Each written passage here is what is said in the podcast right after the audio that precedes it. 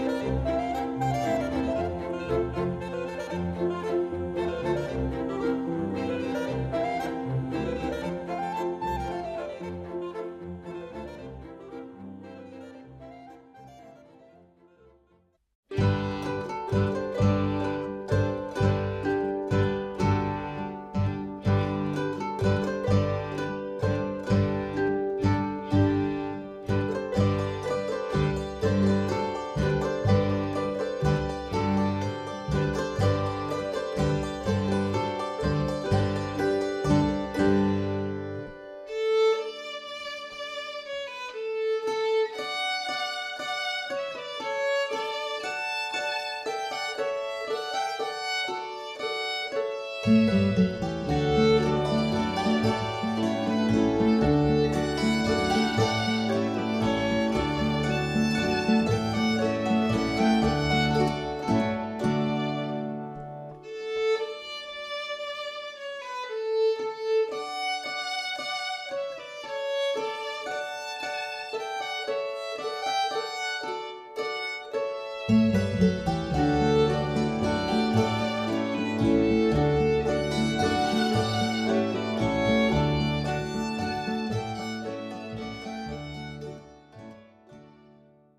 Vor mir sitzen Maria und Alfons Kern. Ich kenne sie schon sehr lang und aufgefallen sind sie mir, weil die Maria Drehleier gespielt hat und der Alfons einen Dudelsack gespielt hat, wobei er natürlich auch Drehleier spielen kann.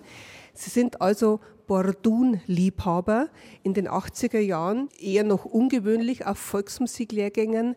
Wie seid ihr beide zum Bordun gekommen? Zum Bordun bin ich gekommen wie die Jungfrau zum Kinde.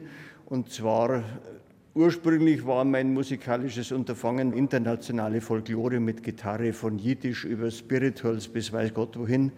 Und dann war ich in fortgeschrittenem Alter, nachdem die Gitarre jahrelang an der Wand gehangen war, war ich plötzlich in einer Stubenmusik als Gitarrist, habe mich nicht so besonders wohl gefühlt in dieser Rolle. Dann waren wir mal auf einem musikalischen Lehrgang und den hat der Adolf Eichenseher, Bezirksheimatpfleger der Oberpfalz, ein großer Bordun-Protagonist, hat seinen Instrumentenbaukurs in Bleistein angepriesen. Und dann war der Maria klar, dass sie eine Drehleier braucht und die Frage war, was brauche ich? Und dann blieb für mich der Dudelsack übrig. Und dann habe ich zunächst gar nicht gewusst, was man mit dem Dudelsack anfangen soll, bis ich dort auf dem Lehrgang, der dann in Riedenburg stattgefunden hat, bevor ich den Dudelsack hatte, die seinerzeit führende Gruppe Ronhofer Bock und Leiermusik gehört habe. Und dann war mir klar, was man mit dem Dudelsack macht. Ronhofer Bock- und Leiermusik, Stichwort Alfons Kern. Da spielen wir jetzt ein Stückel drauf. Da haben wir nämlich noch ein bisschen was im Archiv von dieser einstmaligen Vorzeigegruppe der Bordun-Szene.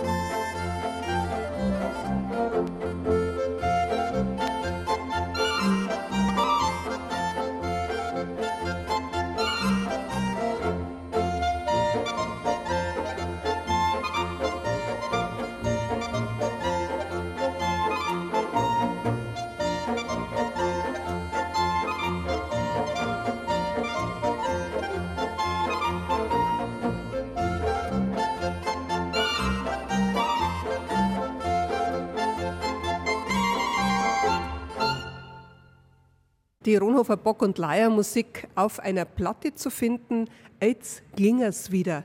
Herausgegeben vom Bezirk Oberpfalz, vom damaligen Bezirkshammerpfleger Dr. Adolf Eichenseher. Und durch den, glaube ich, Alfons, bist du hauptsächlich auch in Kontakt gekommen, bleiben wir jetzt mal bei dir, die Maria erzählt dann später, in Kontakt gekommen mit dem Bordun, hast dir einen Dudelsack eingebildet und dann? Und dann war mir klar, dass die Gitarre jetzt äh, Pause hat für lange, lange Zeit. Und der Dudelsack musste auf die Bühne, wir haben eine Tanzmusik gehabt damals, und ich habe geübt Tag und Nacht, bis ich das soweit im Griff hatte, dass man da auftreten kann. Das heißt, du hast dir einen Dudelsack selbst gebaut auf einem Instrumentenbaukurs? Das war der Tibor Ehlers, Ruhe, ein Frieden, ein großer Meister in jeder Hinsicht. Der hat den Dudelsack damals den es im Egerland gegeben hat, bei uns hier nachentwickelt. Und wenn er dann fertig war mit der Entwicklung, gingen die Grenzen auf, dann wäre alles wieder greifbar gewesen. Im Hintergrund hören wir, nein, keinen Dudelsack, sondern Blasmusik. Wir sind nämlich am Stadtmauerfest in Nördlingen, wo ihr beide, Maria und Alfons Kern, im Rathaus eine Instrumentenausstellung anbietet. Da frage ich jetzt einmal die Maria, dass wir mal zum Aktuellen zurückkommen. Seit wann macht er das und wie seid ihr nach Nördlingen gekommen, beziehungsweise die Nördlinger zu euch? Wir haben zum ersten Mal sogenannte historische Musik gemacht bei der 2000-Jahr-Feier in Augsburg. 1985 war das.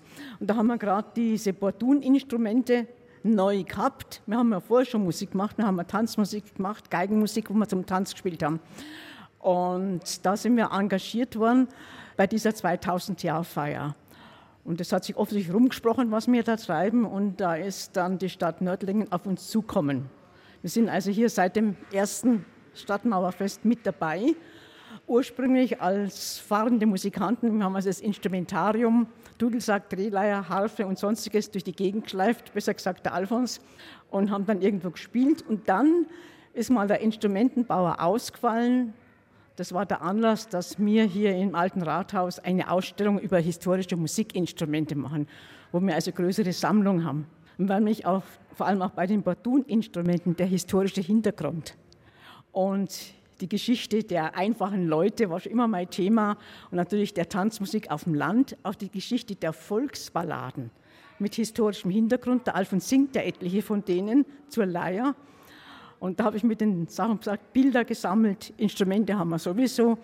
Und das stellen wir hier aus, also mit Bild, Originalinstrumenten und Ton und reden auf Wunsch des Publikums gescheit daher über die Sache. Von euch gibt es auch, also von euch, das sind die Bergschuster Spielleute aus Eichach. Ihr beide wohnt in Eichach, natürlich in einem schönen alten Haus. Passend dazu spielen wir doch jetzt einmal ein Stück von diesen Bergschuster-Spielleuten auch zu finden auf der CD Bordun-Instrumente in Bayern. Jetzt ging es wieder.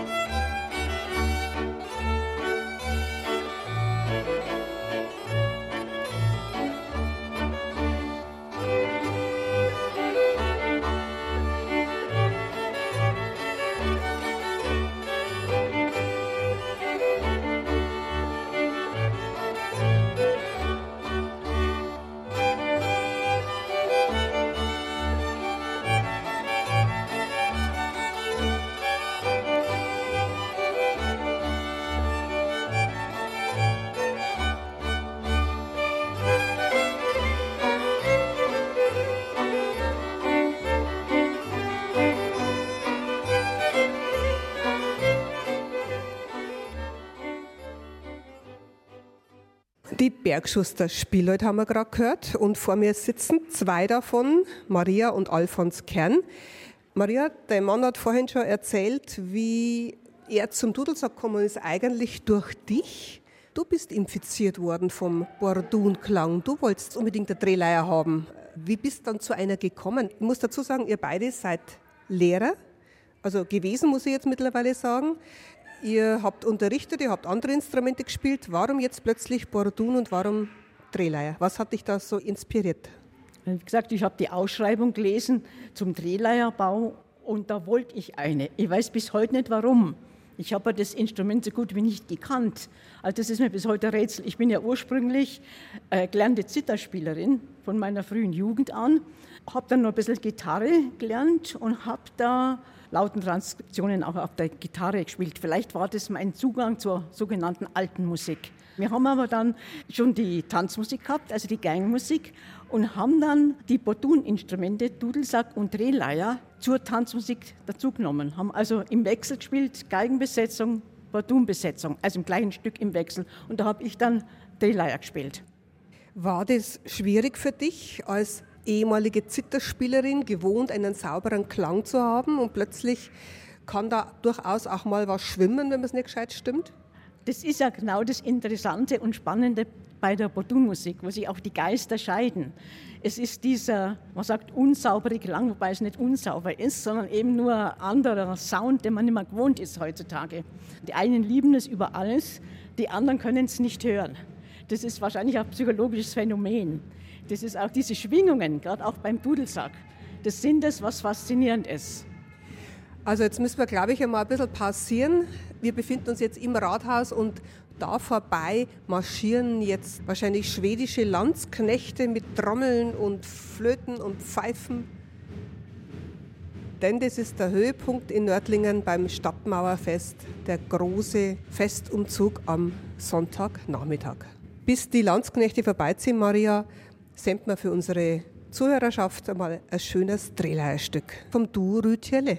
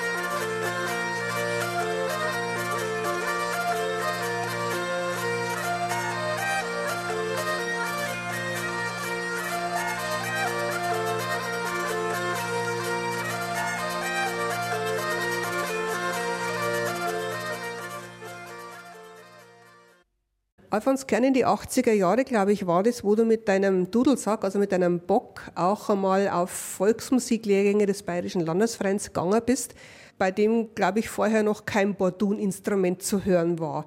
Da warst du also schon eine totale Exote. Wie ist es dir damit gegangen, so beäugt zu werden von den Zitterspielern, von den Gitarristen, von den Hackbrettspielern, von den Blasmusikern?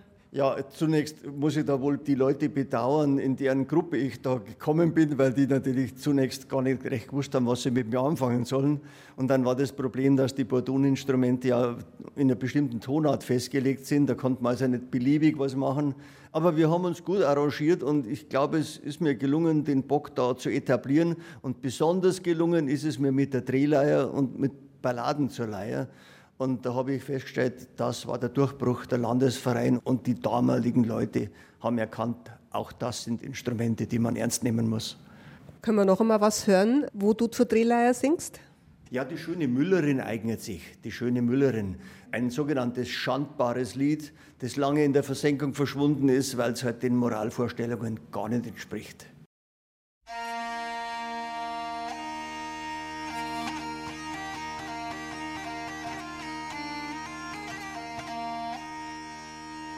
Es war Amaya Müllnerin wohl gar ein hübsches Weib.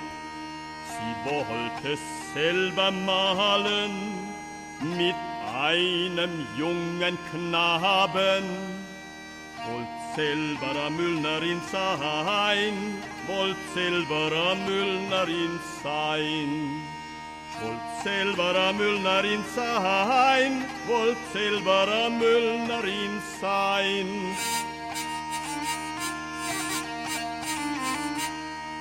Und als der Müllner vom Wirtshaus kam, sprach er zu der Müllnerin fein. Frau Müllnerin, du Stolze, mach Feuer aus dem Holze. Vom Regen bin ich's nass, vom Regen bin ich's nass. Vom Regen bin ich's nass, vom Regen bin ich's nass.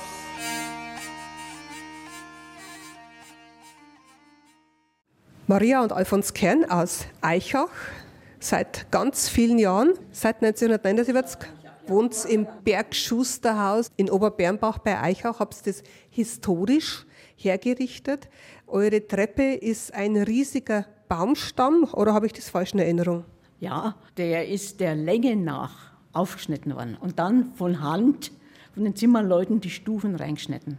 Das hat sich der Architekt so eingebildet. Zum Schrecken der Zimmerleute übrigens. Habt ihr auch einen Preis bekommen für euer denkmalgeschütztes Haus, für die Sanierung? Der Architekt hat einen Preis bekommen, Architekturpreis für, wofür eigentlich genau? Ich glaube, für preisgünstiges und doch authentisches Bauen. Die Plakette hängt bei uns am Fensterladen draußen und ist von 1986, wenn ich mich recht erinnere. Wie habt ihr das in Erinnerung, diese Bordun-Renaissance, bezeichne ich das jetzt einmal, die da in den 70er, 80er Jahren in der Oberpfalz losging, aber das ging ja vorher schon woanders los. Ja, also Zunächst, wenn man einsteigt, kennt man natürlich nur einen Bereich. Ich sage jetzt mal eine Szene, und das war jetzt bei mir diese Oberpfälzer Szene. Und wenn man sich dann mit der Sache beschäftigt und weitere Leute kennenlernt und mal seine Fühler ausstreckt, dann merkt man, da gibt es im Westen Deutschlands was, da gibt es im Schwarzwald Gruppen. Dann gibt es diese damals Liesberger Szene, das war um einen Drehleier Bauer Kurt Reichmann. Und die haben sich mehr nach Frankreich orientiert musikalisch. Und dann gab es in Österreich, oder gibt es noch, die Szene, das ist um den Lukhofer rum und die machen authentische, tolle Volksmusik. Ja, und eigentlich machen sie alles selbe, nämlich wirklich tolle Bordunmusik. Es gab diesen Tibor Ehlers, der diese ersten Dudelsäcke gebaut hat. Das war damals noch ein ziemliches Rumprobieren, oder? Der Tibor Ehler war ein großer Meister in jeder Hinsicht, ein ganz angenehmer Mensch, der unglaublich experimentierfreudig war und unglaublich handwerklich auf Zack. Und ehe man sich's versah, hat der rucki zucki ein Instrument fertig gehabt. Und der wollte den Egerländer Dudelsack wieder rekonstruieren. Und der Adolf Eichenseher hat in dem ein, ein kongeniales Pendant gefunden, weil nämlich zu der Zeit der letzte Oberpfälzer Dudelsackspieler einem Mordanschlag zum Opfer gefallen ist.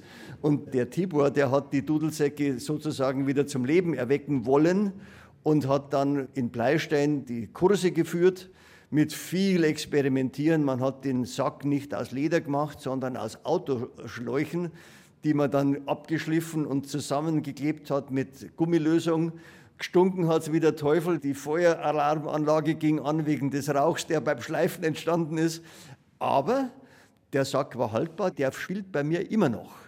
Dieser Autoschlag wurde dann ummantelt von ähm, Geißenfell. Ja, je nachdem, wie die Ambitionen des Besitzers waren, mit dem bloßen Schlauch hat niemand gespielt.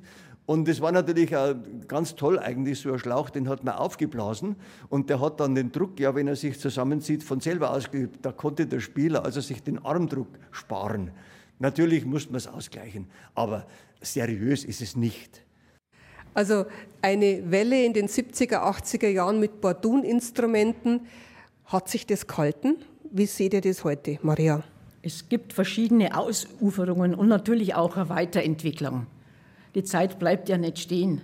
Und man kann die Musik weiterentwickeln und man kann auch Musik, die man macht oder einen Teil der Musik, die man macht, als historische Musik bezeichnen. Auch in der Volksmusik ist ja ein Großteil historische Musik. Auch wenn man es natürlich nie hundertprozentig so macht, wie es früher geklungen hat, was man ja eh nicht weiß.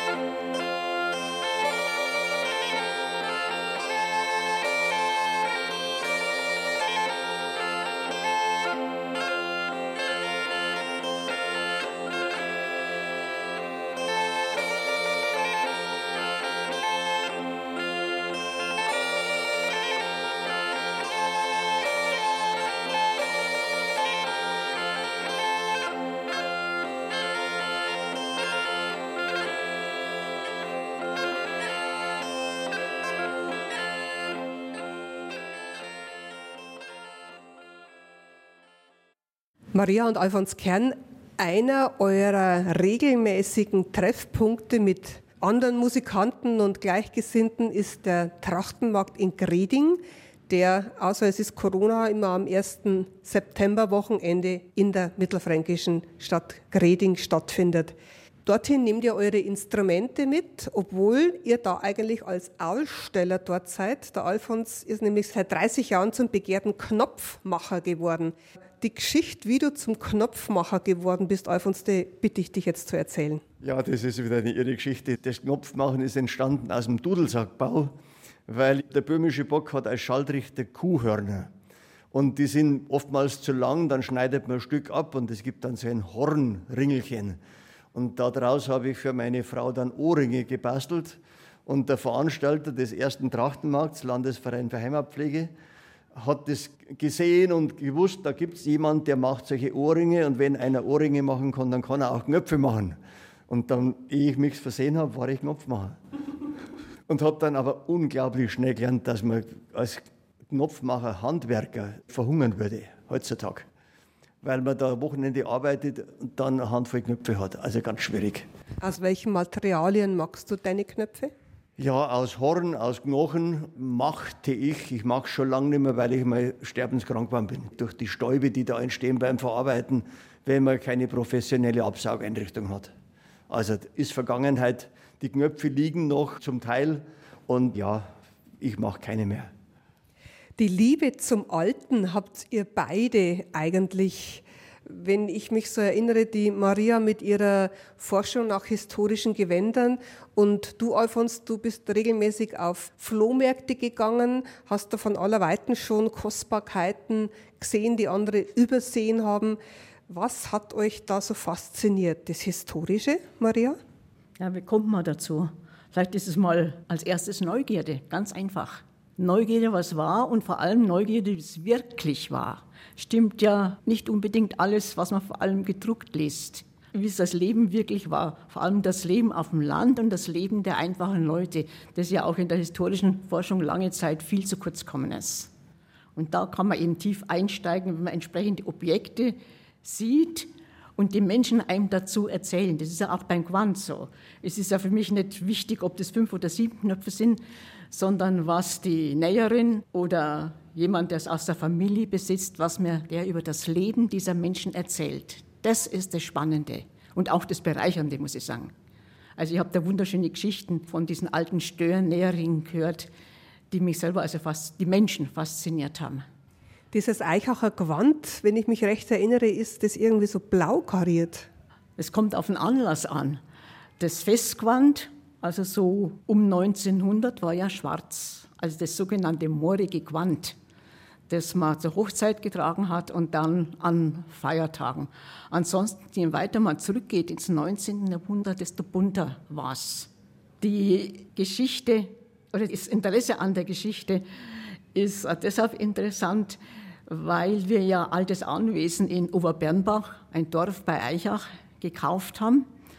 Und wie wir das dann gehabt haben, haben wir den Hausnamen erfahren, nämlich Bergschuster, daher auch unser Musikantenname.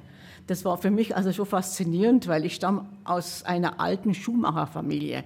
Und darum finde ich das faszinierend, dass wir immer noch diesen Hofnamen durch die Gegend traben. Also es ist schon klar, dass diese Gewänder über Jahrhunderte sich weiterentwickelt haben. Aber gerade dieses Blaukarierte, das würde jetzt mich interessieren. So habe ich dich das erste Mal gesehen. Aus welcher Zeit stammt das? Dieses Blaukarierte ist eigentlich das Arbeitsgewand oder Werktagsgewand, vor allem auf der Mägde. Das hat auch mit dem Tanzen zu tun, dass ich auf das kommen bin. Es geht ja nicht an, dass man so ein Festgewand, das ursprünglich die Braut nur an der Hochzeit und auch nur am Vormittag getragen hat, dass man das zum Tanz trägt. Ist ja lebensfremd eigentlich. Und dann hat der, was machst du dann, wenn du zum Volkstanz gehst, was ziehst du an? Da habe ich ein altes Foto gesehen von einer Magd beim Heurechen. Und das war genau dieses Gewand.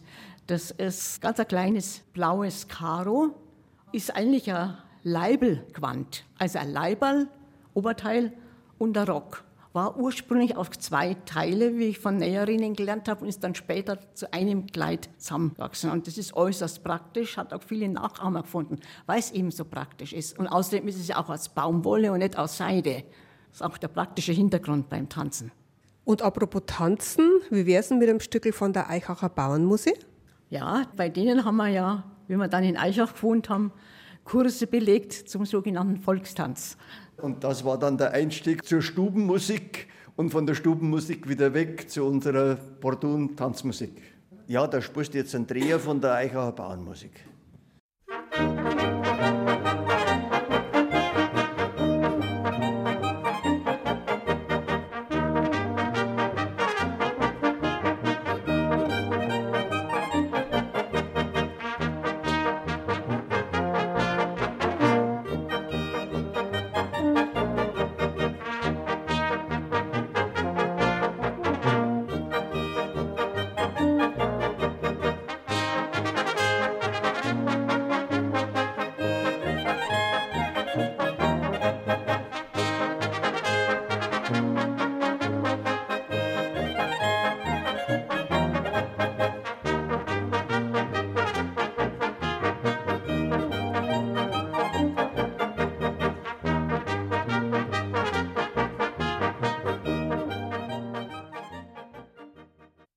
Einem dieser Tanzkurse war auch ein alter Bauernknecht. Und der hat mich dann einmal auf Zeiten genommen, sagt er, und jetzt zeige ich dir, wie wir tanzt haben. Und dann hat er mir den berühmten Dreischrittdreher gelehrt. Also ihr habt wirklich noch Zeugen der vergangenen Tanztradition kennengelernt. Ihr habt euch dann von der sogenannten Volksmusikpflege ein bisschen entfernt, wenn ich das richtig in Erinnerung habe. Warum? Ja, das war einfach eine Erweiterung und dann auch eine Frage des Unabhängigwerdens. Weil äh, ich habe ein Erlebnis gehabt, beispielsweise als Balladensänger. Wurde ich engagiert aus dem schwäbischen Bereich als Musikant und dann habe ich gesagt, ich möchte auch was singen. Und dann kriege ich zu hören, aber du singst ja nicht schwäbisch, du singst ja bayerisch. Und dann musste ich also tatsächlich erkämpfen, dass ich da singen durfte und das ist mir auf die Dauer wirklich zu blöd dann. Und äh, wenn ich historische Musik mache, Übrigens empfinde ich die bayerische Volksmusik, die wir auf unseren Instrumenten spielen, auch als historisch. Ist ja letztlich historisch vergangen.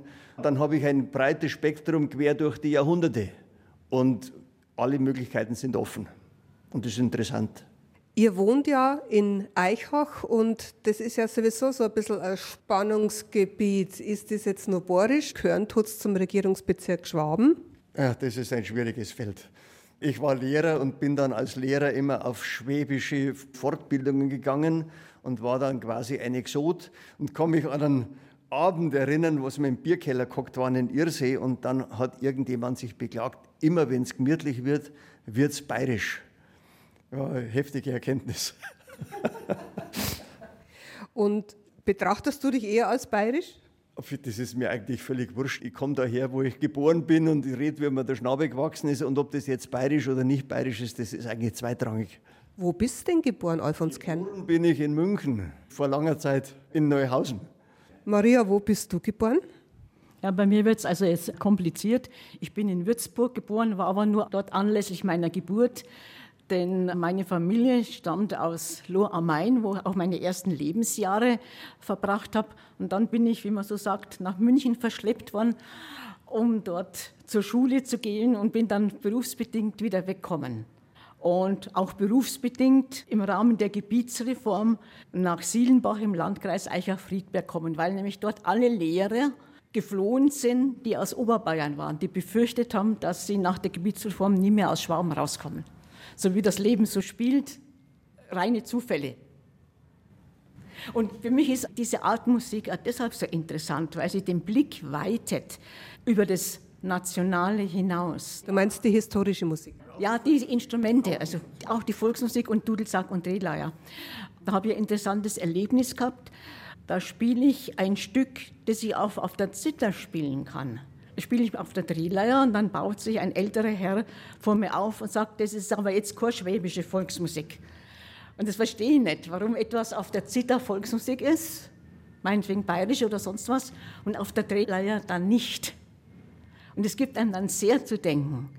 Und da lernt man auch, dass Musik eben keine Grenzen kennt, was leider immer wieder vergessen wird.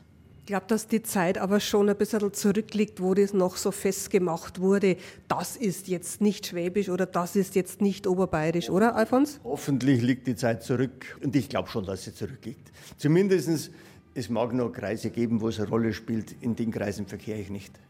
Wir haben ein interessantes Erlebnis gehabt auf besagten Trachtenmarkt in Greding. Da sind ja immer internationale Musikanten auch eingeladen und da geht regelmäßig irgendeine Session zusammen.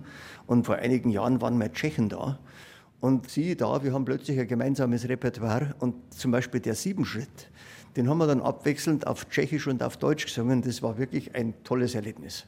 Wart ihr beim letzten Gredinger Markt auch, also 2022? Ja, auf 2022 waren wir wieder nach drei Jahren. Hat mir sehr viel Arbeit beschert, weil ich gar nicht mehr gewusst habe, was ich alles habe in meinen Knopfschachteln. War ich also eine Woche vorher dran und habe sortiert und geschaut, was habe ich denn eigentlich noch. Und wie viel Zuspruch hast du dann gehabt bei den Knöpfen?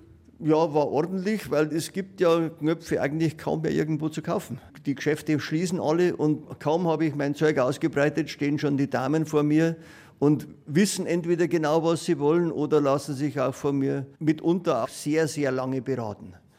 Was mir aber durchaus Spaß macht. Was ist dann deine Aufgabe da in dem Stand in Greding, Maria, beim Trachtenmarkt? Ja, da passe ich also auf, wenn der Alfons in der Gegend herumschwirrt, dass die Knöpfe nicht mehr oder beziehungsweise weniger werden. Dann machen wir natürlich Musik, auch sehr gern eben mit vorbeikommenden Fremdmusikanten, wo mal ein äh, Zuhörer gesagt hat, also ist voll komisch, man sieht doch an eurem Gewand, dass ihr keine Gruppe seid, die zusammengehört. Und wieso könnt ihr dann miteinander spielen? Und ansonsten mache ich immer zur Deko und auch zur Fortbildung am Stand eine kleine Ausstellung jedes Mal zu einem anderen Thema aus meinem nicht umfangreichen, aber immerhin Fundus an sogenannten Trachtengewändern oder andere Gewänder. Ich habe zum Beispiel ein Gewand schneidern lassen, ein Kleid, frühes 14. Jahrhundert. Es war zu einem bestimmten historischen Fest. Und zudem hat der Alfons Knöpfe aus Horn gemacht. Das sind Dutzende Knöpfe, von mir alle von Hand angenäht, durch vierfachen Stoff. Das stelle ich dann auch aus, um eben zu zeigen, wie solche Knöpfe ausschauen. Und die Knopflöcher nicht zu vergessen. 30 Knopflöcher durch diese dicken Stofflagen von Hand zu nähen, ist wohl ziemlich aufwendig. Ja, ich erstelle dann eben ein paar Stücke von diesem borischen Quant aus an der Rückwand des Stands und auch zu dem sogenannten Unterländisch Quant aus der Altomünsterer Gegend, das ja leider in der Forschung zu kurz gekommen ist bis jetzt. Und es kommen ja auch dann noch Leute aus der Eicher Gegend und mit denen kann man dann interessante Gespräche führen, vor allem mit den Schneiderinnen. Und sind dann auch ganz fasziniert, dass sich da jemand dafür interessiert. Was passt da jetzt für Musik drauf zu dem Thema Gredinger Trachtenmarkt und Musizieren mit ganz vielen anderen Musikanten? Unbedingt etwas von der Gruppe Borduniak, weil wir jahrelang unseren Stand neben dem Stand des Bezirks Oberpfalz hatten. Und zwar aus musikalischen Gründen, weil da der Hans Wachs als Bockpartner wunderbar dazugepasst hat und der ist auch ein großer Alleinunterhalter.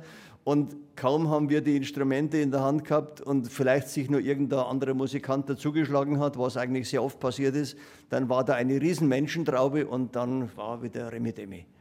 Wenn ich nichts von Borduniak finde, dann habe ich bestimmt was von der Regensburger Bordunmusik.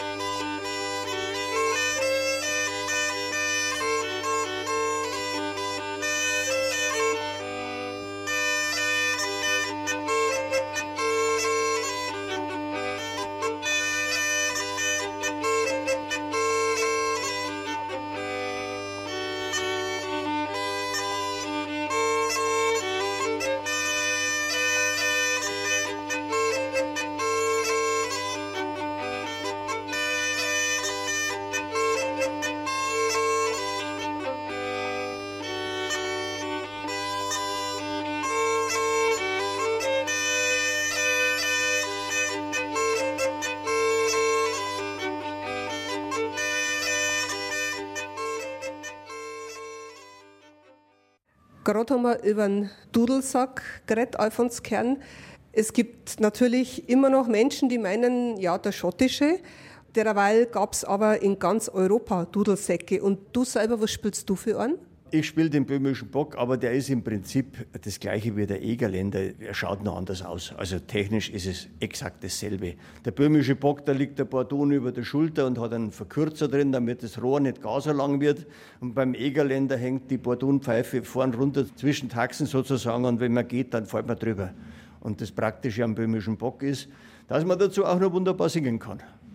Also nichts zum Reinblasen, sondern erklär doch einmal bitte, wie funktioniert dein böhmischer Dudelsack? Der böhmische Bock ist wie jeder Mensch, der atmet, der lässt vorn was raus und hinten kommt auch was raus. Hinten kommt das dickere, der tiefe Ton. Und aufgeblasen wird es mit dem Blasbalg unterm Arm. Da unterscheiden sich die tschechischen Böcke von den deutschen. Die Deutschen haben einen Blasebalg rechts und die Tschechen haben einen links. Und Folge ist, dass keiner mit dem Instrument vom anderen spielen kann. Ansonsten ist es aber gleich. Es ist eine geschlossene Griffweise. Die Pfeife hat eine zylindrische Bohrung und damit kann man toll Staccato spielen, was sich für die Tanzmusik wunderbar eignet. Tonumfang ist beschränkt, aber für die normale Tanzmusik reicht es locker. Wie schaut denn so eine normale Bordun-Tanzmusik aus, Maria? Du bist ja dann später auch noch, glaube ich, auf Geige umgestiegen, Nachschlaggeige. Was sind da für Instrumente mit dabei? Wir sind ja begeisterte Tänzer. Und deshalb interessiert uns natürlich auch die Tanzmusik als solche. Und da spielen wir ja oft in der klassischen Besetzung der böhmischen Wandermusikanten. Das da ist böhmischer Bock und Harfe, also die sogenannte böhmische Hakenharfe. Hakenharfe deshalb, weil sie keine große Mechanik drin hat. Das ist die Besetzung, wo die böhmischen Musikanten über Land gezogen sind, um auf den ländlichen Tanzbuden, auch in Bayern, zum Tanz zu spielen. Ich habe dann aus der Familie eine alte Bratsche bekommen. Das ist eine eigene Geschichte, die zu weit führt. Und das ist eine klassische Nachschlagbratsche, die früher in der Tanzmusik zum Nachschlag, also mehr oder weniger als Rhythmusinstrument verwendet worden ist. Und die hat genau zu unserer Geigenmusik gepackt. Also erste, zweite Geige, Bratsche und Kontrabass. Und Bock, oder? Ja, und da haben wir dann eben, wenn man zum Tanz gespielt hat, in der großen Besetzung gewechselt, die Geigen abgelöst durch Bock und Releier. Im gleichen Stück wohlgemerkt. Und der Bock natürlich zu den Geigen, da kann man ja mehrstimmig spielen, klar. In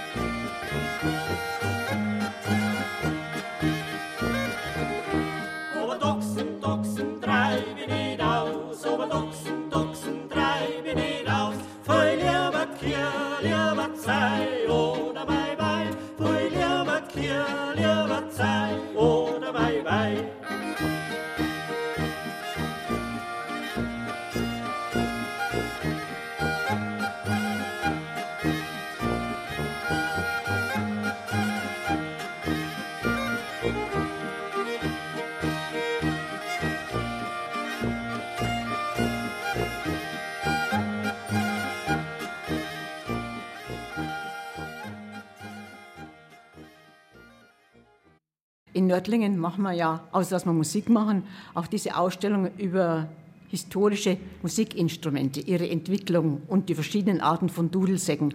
Und da sieht man eben, was das für ein uferloses Thema ist und dass man da ganz tief reinsteigen kann in die unterschiedlichen, nicht nur Musik, sondern auch Lebensbereiche. Und das ist über die Musik hinaus, über das Musikmachen hinaus, ja das Interessante. Wer euch einmal selber befragen will dazu, zu diesem Thema oder mit euch reden will, der braucht eigentlich nur auf irgendein Fest zu kommen, wo ihr mit eurer Instrumentenausstellung zugegen seid oder auf den nächsten Trachtenmarkt nach Greding. Sagen wir nochmal die Internetseite AM Kern, also Alfons Maria, die Anfangsbuchstaben Kern, ein Wort.de Schrägstrich Bergschuster. Und da kommt man auf eure Internetseite und da sind auch die Termine drin, wo ihr zu finden seid. Danke, dass ihr euch Zeit genommen habt am Rande vom Nördlinger Stadtmauerfest, während nebendran die Musik tobt. Maria Kern und Alfons Kern und weiterhin viel Freude mit euren historischen Instrumenten und Gewändern. Ja, und natürlich auch viel Freude mit dem Bergschuster anwesen, wo wir jetzt dann wieder heimeilen und ich weiterhin den Kampf gegen die Flut der verschiedenen Früchte, da gehört natürlich ein alter Obstgarten dazu. Und wie heißt es, der Bauer will ja nichts verkommen lassen und darum stürze ich mich in Arbeit und verwerte die Obstsorten. Und den schönen Rosengarten nicht zu vergessen. Ich bedanke mich, es war mir ein Vergnügen. Rausspielen lassen wir uns jetzt, vielleicht weil ihr gerade gesagt habt, experimentell oder es muss sich weiterentwickeln oder es wird sich weiterentwickeln, ein Stück vom Stefan Straubinger, der auf seiner Drehleier noch ganz andere Töne als historische rausbringt.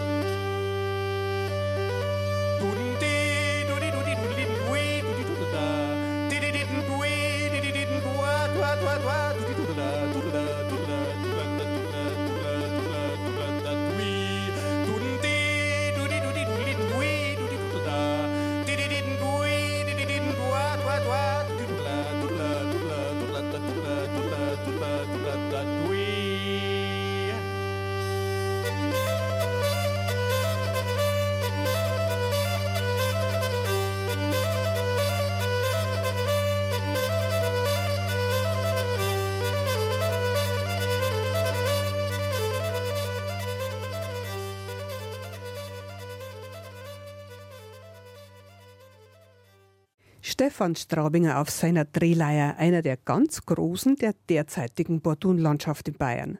Und er zeigt, dass man natürlich nicht nur historische Stücke damit spielen kann. In der nächsten Stunde geht es noch weiter mit meinen Interviews beim Stadtmauerfest in Nördlingen im historischen Rathaus und die Evi Strill wird sich freuen, wenn es dafür auch noch Zeit hätten.